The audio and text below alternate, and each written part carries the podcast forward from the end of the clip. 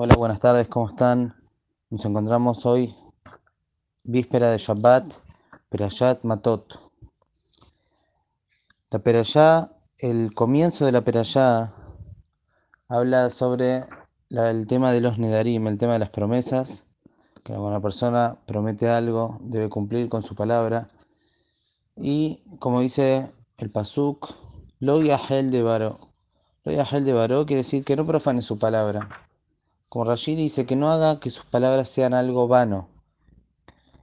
La explicación del pasuk y del tema que está hablando la Torah está hablando de una persona que hace un juramento, una promesa, y obviamente tiene que cumplirla.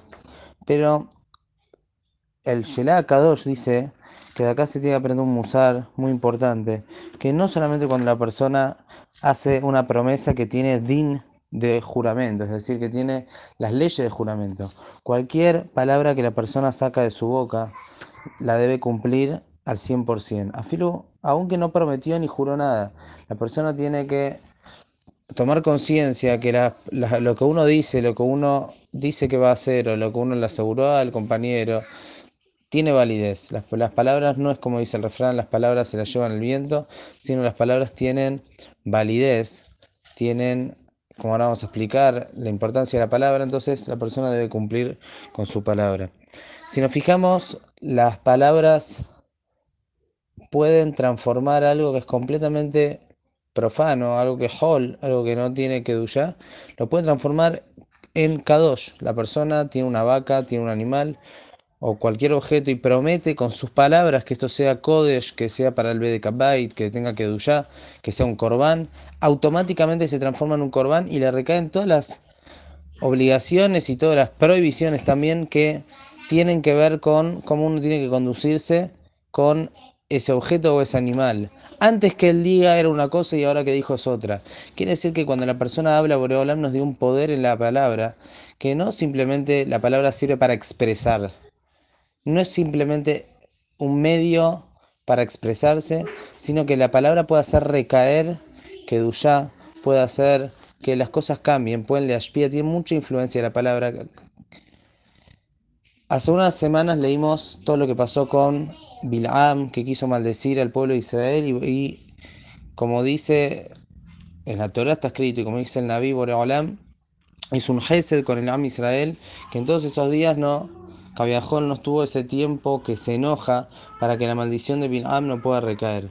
Pero vemos de acá, más allá del Gesed de Boreolam que no se enojó, que la palabra de Bilam tenía, tenía, tenía validez, es decir, podía provocar realmente una maldición. Entonces, nuestros jajamí nos enseñan que si para, para las cosas negativas la palabra tiene fuerza, mucho más tiene fuerza para las cosas positivas. Es por eso que lo dijeron Jajamim, por ejemplo, Hebel Pihem la, la, las Berajot y la, la Torah de los niños, ese Ruach, ese, esa, ese Dibur, ese habla, cual no tiene Het, que no tiene pecado, es muy grande para cambiar Gezerot o para cualquier, para las Berajot, para lo que sea. La Torah, cuánto la Torah cuida al Am Israel. Y ya nuestros jajaínos dijeron que cuando la persona estudia Torah lo tiene que hacer en voz alta, tiene que utilizar el habla. El Zohar Kadosh escribe en, con respecto a cuando iban a entrar a la tierra de Israel, que a Kadosh iba a poner manchas en las paredes de las casas, y según la explicación que da el Zohar Kadosh, las manchas eran para que, por la alajá del tzarat, cuando había manchas en las paredes, había que tirar abajo la casa. ¿Y por qué Boreolam quería que tiren abajo las casas? Porque en esas casas se habló de Abodazará. Esas casas se hicieron con una intención de Abodazará, se hablaron cosas vanas, se hablaron cosas bajas. Y las paredes de la casa tienen impregnadas esa impureza y esa Abodazará. Simplemente porque se habló de eso. Y Boreolam quiere una casa en donde se hable de Torah, para que las paredes tengan que duya y Boreolam pueda posar en esos hogares. Es decir, la palabra no es simplemente un medio para expresarse. La palabra trae que duya, la palabra hay que cumplirla, la palabra puede transformar algo profano en algo kodesh y lamentablemente también es al revés. La persona puede traer impureza, puede hacer cosas que no corresponden por intermedio, por intermedio de la palabra. Podemos explicar así un poco lo que dijeron Jajamim, Ahaim Beamavet Beyad Layón. La, la vida y la muerte están, Beyad Layón, están en las manos de la lengua, en las manos de lo que hablamos, porque justamente la, lo que nosotros hablamos puede traer un montón de cosas buenas y Hasu Shalom lo contrario. Esto es lo y Ahel de Baro, podemos también estudiarlo y aprenderlo de la peralla.